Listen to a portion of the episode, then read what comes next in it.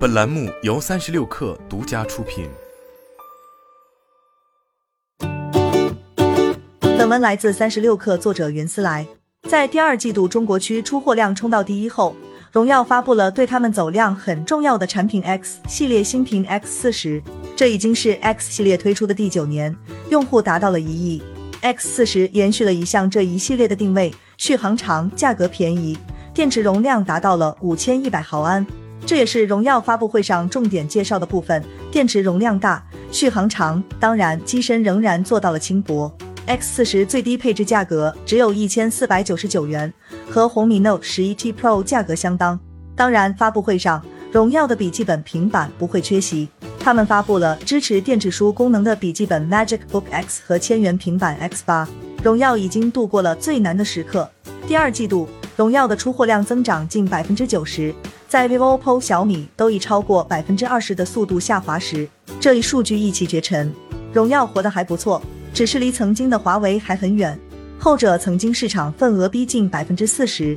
苹果在整体出货量下滑百分之十四时，同比出货量持平，这还是在 iPhone 十四发布前。可以预想，第三季度苹果出货量又会增长。荣耀吃掉的还是自己老对头小米、OPPO、vivo 的市场，而且 vivo、OPPO 出货量快速下滑。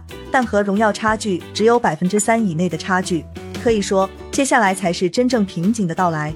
比较无奈的是，看起来荣耀很难破局。华为的品牌力仍然强悍，以至于四克 Mate 五十卖到五千元，也有不少人追逐。硬件上，四家安卓厂商的格局已经不会再有太大变化，所以厂商们都开始在软件上花功夫。在专访中，赵明表示，荣耀也会推出新版操作系统 Magic OS 七点零。从他的表述中，荣耀的操作系统和 OPPO 之前的潘塔纳尔类似，也是想要连接各种设备。荣耀的好处是在有华为过去的底子，尤其是研发团队，所以硬件开发也好，软件底层打通也好，实力从来不弱。